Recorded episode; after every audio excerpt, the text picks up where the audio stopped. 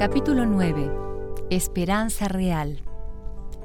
La promesa de que Cristo vendrá por segunda vez para completar la gran obra de la redención es la nota tónica de las Sagradas Escrituras. Desde el Edén los hijos de la fe han esperado la venida del prometido, quien les traería de nuevo el paraíso perdido. Enoc, en la séptima generación descendiente de los que habitaron en el Edén, y quien por tres siglos caminó con Dios, declaró, He aquí que viene el Señor, con las huestes innumerables de sus santos ángeles, para ejecutar juicio sobre todos. San Judas, versículos 14 y 15. Job, en la noche de su aflicción, exclamó, Yo sé que mi Redentor vive y que al fin se levantará sobre el polvo. En mi carne he de ver a Dios, lo veré por mí mismo, mis ojos lo verán, no los de otro. Job capítulo 19 versículos 25 al 27. Los poetas y los profetas de la Biblia se han espaciado en la venida de Cristo con ardientes palabras de fuego celestial. Alégrense los cielos y gócese la tierra delante de Jehová. Porque viene, sí, porque viene a juzgar la tierra. Juzgará al mundo con justicia y a los pueblos con su verdad. Salmos capítulo 96, versículos 11 al 13. Dijo el profeta Isaías, Se dirá en aquel día, He aquí, este es nuestro Dios. Lo hemos esperado y nos salvará. Este es Jehová a quien hemos esperado. Nos gozaremos y nos alegraremos en su salvación. Isaías capítulo 25 versículo 9. El Salvador consoló a sus discípulos con la seguridad de que Él vendría otra vez. En la casa de mi Padre muchas moradas hay. Voy pues a preparar lugar para vosotros. Y si me voy, vendré otra vez y os tomaré a mí mismo cuando el Hijo del Hombre venga en su gloria, y todos los santos ángeles con él, entonces se sentará en su trono de gloria y serán reunidas delante de él todas las naciones. San Juan capítulo 14, versículos 2 y 3, y San Mateo capítulo 25, versículos 31 y 32. Los ángeles repitieron a los discípulos la promesa de su regreso. Este mismo Jesús que ha sido tomado de vosotros al cielo, así vendrá como lo habéis visto ir al cielo. Hechos capítulo 1 versículo 11. San Pablo testificó, El Señor mismo, con voz de mando, con voz de arcángel y con trompeta de Dios, descenderá del cielo. Primera carta a los tesalonicenses capítulo 4 versículo 16. Y el profeta de Patmos escribió, He aquí que viene con las nubes, y todo ojo le verá. Apocalipsis capítulo 1, versículo 7. Entonces será quebrantado el poder del mal que perdurará por tanto tiempo. Los reinos del mundo han venido a ser de nuestro Señor y de su Cristo, y Él reinará por los siglos de los siglos. Apocalipsis capítulo 11, versículo 15. Jehová el Señor hará brotar justicia y alabanza delante de todas las naciones. Isaías capítulo 61 versículo 11. Entonces el reino de paz del Mesías será establecido. Consolará Jehová a Sión, consolará todas sus ruinas, cambiará su desierto en un Edén y su tierra estéril en huerto de Jehová. Isaías capítulo 51 versículo 3. La venida del Señor ha sido en todos los siglos la esperanza de sus verdaderos seguidores. En medio de sufrimientos y persecuciones, la manifestación gloriosa de nuestro gran Dios y Salvador Jesucristo era la esperanza bienaventurada. Tito capítulo 2 versículo 13. San Pablo señaló que la resurrección ocurriría en ocasión de la venida del Salvador, cuando los muertos en Cristo se levantarían y junto con los vivos serían arrebatados para encontrar al Señor en el aire. Y así estaremos siempre con el Señor. Por tanto, alentaos los unos a los otros con estas palabras. Primera carta a los tesalonicenses capítulo 4 versículos 17 y 18. En Patmos, el discípulo amado oyó la promesa. Ciertamente vengo en breve, y su respuesta es un eco de la oración de la iglesia. Amén. Ven Señor Jesús. Apocalipsis capítulo 22, versículo 20.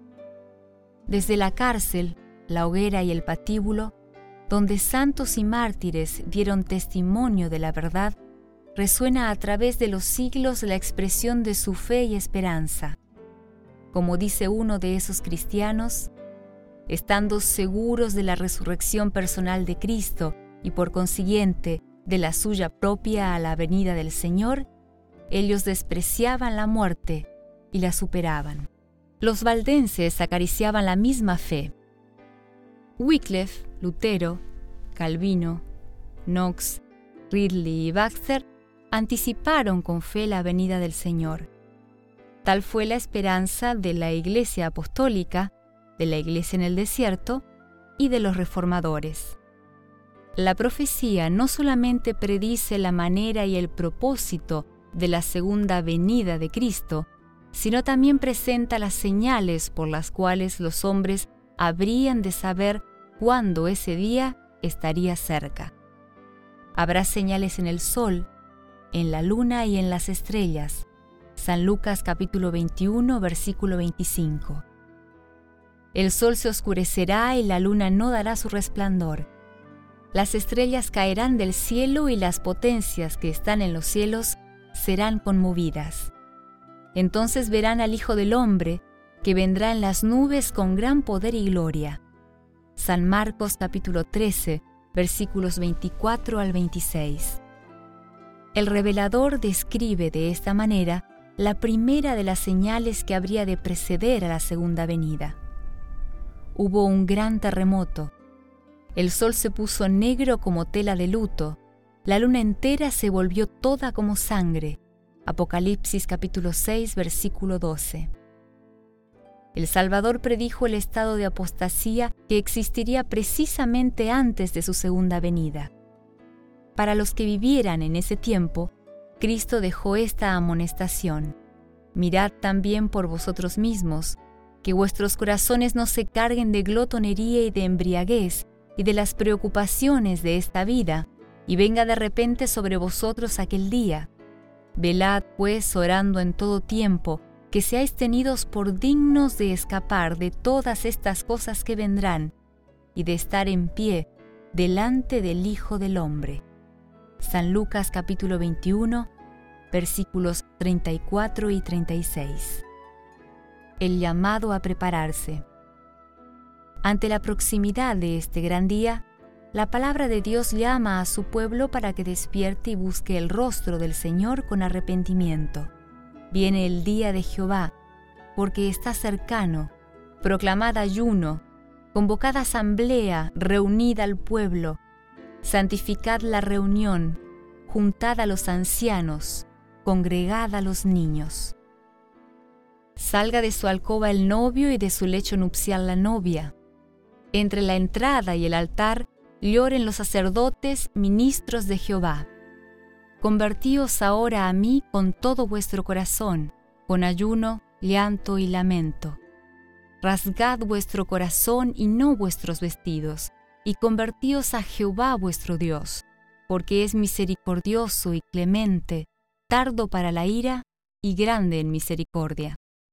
Joel capítulo 2, versículo 1, versículos 15 al 17 versículos 12 y 13. Debía realizarse una gran obra de reforma para preparar al pueblo con el fin de que estuviera en pie en el día de Dios. En su misericordia, el Señor estaba por enviar un mensaje para despertar a quienes profesaban ser su pueblo e inducirlos a prepararse para la venida del Señor. La amonestación se encuentra en Apocalipsis 14. Aquí hay un mensaje triple que se presenta como proclamado por seres celestiales, seguido de inmediato por la venida del Hijo del Hombre para cegar la mies de la tierra. El profeta vio, en medio del cielo, volar otro ángel que tenía el Evangelio eterno para predicarlo a los habitantes de la tierra, a toda nación, tribu, lengua y pueblo. Decía a gran voz, Temed a Dios y dadle gloria, porque la hora de su juicio ha llegado. Adorad a aquel que hizo el cielo y la tierra, el mar y las fuentes de las aguas. Apocalipsis capítulo 14 versículos 6 y 7. Este mensaje es una parte del Evangelio eterno. La obra de predicar ha sido confiada a los hombres. Santos ángeles la dirigen, pero la verdadera proclamación del Evangelio la realizan los siervos de Dios que están sobre la tierra. Peligro de resistir el llamado del Evangelio. La destrucción de Jerusalén es una solemne advertencia dirigida a todos los que resisten los clamores de la misericordia divina. La profecía del Salvador concerniente a los juicios sobre Jerusalén ha de tener otro cumplimiento. En la suerte corrida por la ciudad escogida, podemos ver la condenación de un mundo que ha rechazado la misericordia de Dios y pisoteado su ley. Negros son los registros de la miseria humana que el mundo ha presenciado. Terribles han sido los resultados de rechazar la autoridad del cielo, pero una escena aún más tenebrosa es lo que se presenta en las revelaciones del futuro. Cuando el espíritu restrictivo de Dios se haya retirado totalmente para no frenar más los arrebatos de las pasiones humanas y de la ira satánica, el mundo contemplará como nunca antes los resultados del gobierno de Satanás. En ese día, como en la destrucción de Jerusalén, será librado el pueblo de Dios. Ver Isaías capítulo 4 versículo 3. Cristo vendrá la segunda vez para reunir a sus fieles consigo. Entonces aparecerá la señal del Hijo del Hombre en el cielo, y todas las tribus de la tierra harán lamentación cuando vean al Hijo del Hombre venir sobre las nubes del cielo con poder y gran gloria. Enviará a sus ángeles con gran voz de trompeta y juntarán a sus escogidos de los cuatro vientos desde un extremo del cielo hasta el otro. San Mateo capítulo 24 versículos 30 y 31. Guárdense los hombres de descuidar las palabras de Cristo. Así como advirtió a sus discípulos acerca de la destrucción de Jerusalén para que huyeran de ella, así advierte al mundo acerca del día de la destrucción final. Todos los que quieran pueden huir de la ira que vendrá. Entonces habrá señales en el sol, en la luna y en las estrellas, y en la tierra angustia de las gentes. San Lucas capítulo 21 versículo 25. Ver también San Mateo capítulo 24 versículo 29, San Marcos capítulo 13 versículos 24 al 26 y Apocalipsis capítulo 6 versículos 12 al 17. La advertencia del Señor es, velad pues. San Marcos capítulo 13 versículo 35. Los que escuchen la advertencia no serán dejados en tinieblas. El mundo no está más dispuesto a creer el mensaje para este tiempo que lo que estaban los judíos para recibir la advertencia del Salvador con relación a Jerusalén. Venga cuando viniere, el día de Dios sobrevendrá en forma inadvertida para los impíos. Cuando la vida continúe su curso invariable, cuando los hombres estén absortos en el placer, los negocios y el hacer dinero, cuando los líderes religiosos estén magnificando los progresos del mundo y la gente esté adormecida en una falsa seguridad, entonces, así como el ladrón entra a medianoche en una casa sin custodia, vendrá destrucción repentina sobre los descuidados impíos, y no escaparán. Primera carta a los tesalonicenses, capítulo 5, versículos 2 al 5. Satanás trata de mantener a la gente bajo su poder. Por medio de dos grandes errores, la inmortalidad del alma y la santidad del domingo, Satanás colocará a la gente bajo sus engaños. En tanto que el primer error colocó el fundamento del espiritismo, el último crea un lazo de simpatía con Roma.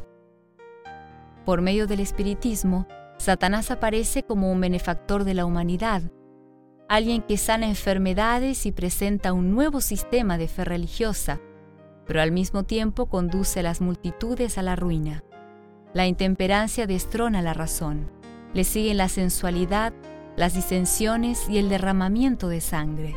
La guerra excita las peores pasiones del alma y envía a la eternidad a sus víctimas sumergidas en el vicio y la pasión. El gran enemigo tiene el plan de incitar a las naciones a la guerra, porque de esta manera puede distraer a la gente de la preparación necesaria para estar en pie en el día de Dios. Satanás ha estudiado los secretos de la naturaleza y él emplea todo su poder para controlar los elementos hasta donde Dios se lo permite. Es Dios quien protege a sus criaturas del destructor. Pero el mundo cristiano ha manifestado desprecio por la ley del Altísimo y el Señor hará lo que Él ha declarado que hará, retirar su cuidado protector de los que se rebelan contra su ley y obligan a otros a hacer lo mismo. Satanás tiene el dominio de todos aquellos a quienes Dios no protege en forma especial. Él favorecerá y prosperará a algunos con el fin de hacer adelantar sus propios designios, y traerá aflicciones sobre otros para inducir a los hombres a creer que es Dios el que los aflige. Si bien aparecerá como un gran médico que puede sanar todas las enfermedades, por otro lado, Satanás acarreará enfermedad y desastres hasta que ciudades populosas sean reducidas a la ruina. Mediante accidentes en mar y tierra, por medio de grandes guerras, usando tornados y tormentas de granizo, tempestades, inundaciones, ciclones, mareas que inundan la tierra y mil otras formas, Satanás está ejerciendo su poder. Destruye la cosecha que madura y a esto le siguen el hambre y la aflicción. Arroja al aire un efluvio letal y miles perecen.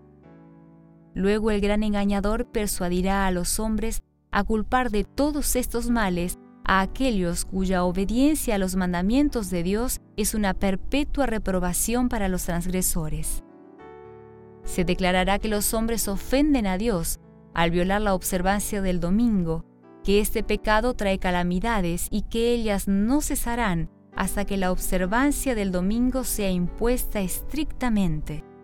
Los que destruyen la reverencia del domingo están impidiendo la restauración del favor divino y la prosperidad. De este modo, se repetirá la acusación hecha en la antigüedad contra el siervo de Dios. Cuando Acab vio a Elías, le dijo, ¿Eres tú el que perturba a Israel? Primer libro de Reyes, capítulo 18, versículo 17. Los que honran el sábado bíblico serán denunciados como enemigos de la ley y el orden, quebrantadores de las restricciones morales de la sociedad, causantes de anarquía y corrupción, y provocadores del derramamiento de los juicios de Dios sobre la tierra. Serán acusados de desobediencia al gobierno. Predicadores que niegan la obligación de cumplir la ley de Dios presentarán desde el púlpito el deber de obedecer a las autoridades civiles. Los que observan los mandamientos serán condenados en los tribunales y en las cortes de justicia. Se dará una falsa interpretación a sus palabras. Se atribuirán las peores intenciones a sus motivos. Los dignatarios de la Iglesia y del Estado se unirán para persuadir o para obligar a todos a honrar el domingo. Aún en la libre nación de Estados Unidos, los gobernantes y legisladores cederán a la demanda popular para dictar una ley que imponga la observancia del domingo.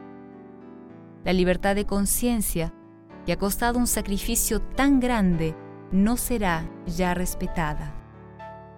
En el conflicto inminente veremos ejemplificadas las palabras del profeta. El dragón se llenó de ira contra la mujer y se fue a hacer la guerra contra el resto de la descendencia de Elia, contra los que guardan los mandamientos de Dios y tienen el testimonio de Jesucristo. Apocalipsis capítulo 12 versículo 17. Siervos de Dios, con sus rostros iluminados por su santa consagración, se apresurarán de lugar en lugar para proclamar el mensaje del cielo. Seguirán milagros y los enfermos sanarán Satanás también obrará con milagros mentirosos aún haciendo descender fuego del cielo. Ver Apocalipsis capítulo 13, versículo 13. Así, los habitantes de la tierra serán preparados para hacer su decisión. El mensaje avanzará no tanto mediante argumentos, sino gracias a la profunda convicción obrada por el Espíritu de Dios. Los argumentos han sido presentados. Las publicaciones han ejercido su influencia. Sin embargo, muchos se han visto impedidos de comprender en forma plena la verdad. Ahora, esta aparece con toda su claridad. Los vínculos familiares, las relaciones con la Iglesia, son impotentes para detener a los honestos hijos de Dios. A pesar de las fuerzas combinadas contra la verdad, un gran número de personas tomará su lugar en las filas del Señor. Los que honran la ley de Dios serán considerados como la causa de la terrible lucha y el derramamiento de sangre que llena la tierra de desgracia. El poder que acompaña a la última advertencia ha encolerizado a los malvados y Satanás excitará el espíritu de odio y persecución contra todos los que han recibido el mensaje. Una fe que permanece. El tiempo de aflicción y angustia que está delante de nosotros requiere una fe que soporte el cansancio, la demora y el hambre, una fe que no desfallezca por severa que sea la prueba. La victoria de Jacob es una evidencia del poder de la oración importuna. Todos los que se aferren a las promesas de Dios, como lo hizo Jacob, tendrán el mismo éxito que él obtuvo. Luchar con Dios. Cuán pocos saben lo que esto significa. Cuando las olas de la desesperación envuelven al suplicante, cuán pocos se aferran con fe a las promesas de Dios. Pronto ocurrirán en los cielos, como una demostración del poder de los demonios obradores de milagros, sucesos terribles de carácter sobrenatural. Espíritus de demonios irán a los reyes de la tierra en todo el mundo para instarlos a unirse con Satanás en su última batalla contra el gobierno del cielo. Surgirán personas que pretenderán ser Cristo mismo. Ellas realizarán milagros de sanamiento y profesarán tener revelaciones del cielo que contradicen las escrituras el acto culminante. Como acto culminante en el gran drama de engaño, Satanás mismo se hará pasar por Cristo. Por largo tiempo la Iglesia ha esperado el advenimiento del Salvador como la consumación de sus esperanzas. Ahora, el gran engañador hará parecer como que Cristo ha venido. Satanás se manifestará como un ser majestuoso de brillo deslumbrante imitando la descripción del Hijo de Dios que hay en el Apocalipsis. Ver Apocalipsis capítulo 1, versículos 13 al 15. La gloria que lo rodea no es sobrepasada por cosa alguna que los ojos mortales hayan observado. Resuenan los clamores de triunfo, Cristo ha venido. La gente se postra ante Él, y Él levanta sus manos y los bendice. Su voz es suave y a la vez llena de melodía. En tonos compasivos presenta algunas de las verdades celestiales que pronunciara el Salvador. Sana a los enfermos y luego, en su presunto carácter de Cristo, asevera haber cambiado el reposo del sábado al domingo. Declara que quienes observan el séptimo día están blasfemando su nombre. Este es el engaño más poderoso casi supremo. Multitudes prestan oído a estos sortilegios y dicen, Este es el gran poder de Dios. Hechos capítulo 8, versículo 10. El pueblo de Dios no resulta engañado. Pero el pueblo de Dios no resulta engañado. Las enseñanzas de este falso Cristo no están de acuerdo con las escrituras pronuncia su bendición sobre los adoradores de la bestia y de su imagen, es decir, precisamente sobre la clase de gente que, según declara la Biblia, recibirá la ira de Dios sin mezcla de misericordia. Además, a Satanás no se le permite falsificar la forma en que se producirá el advenimiento de Cristo. el Salvador ha advertido a su pueblo contra el engaño en este punto. Se levantarán falsos cristos y falsos profetas, y harán grandes señales y prodigios, de tal manera que engañarán, si es posible, aún a los escogidos. Así que si os dicen, mirad, está en el desierto, no salgáis. O mirad, está en los aposentos, no lo creáis. Porque igual que el relámpago sale del oriente y se muestra hasta el occidente, así será también la venida del Hijo del Hombre. San Mateo capítulo 24 versículos 24 al 27.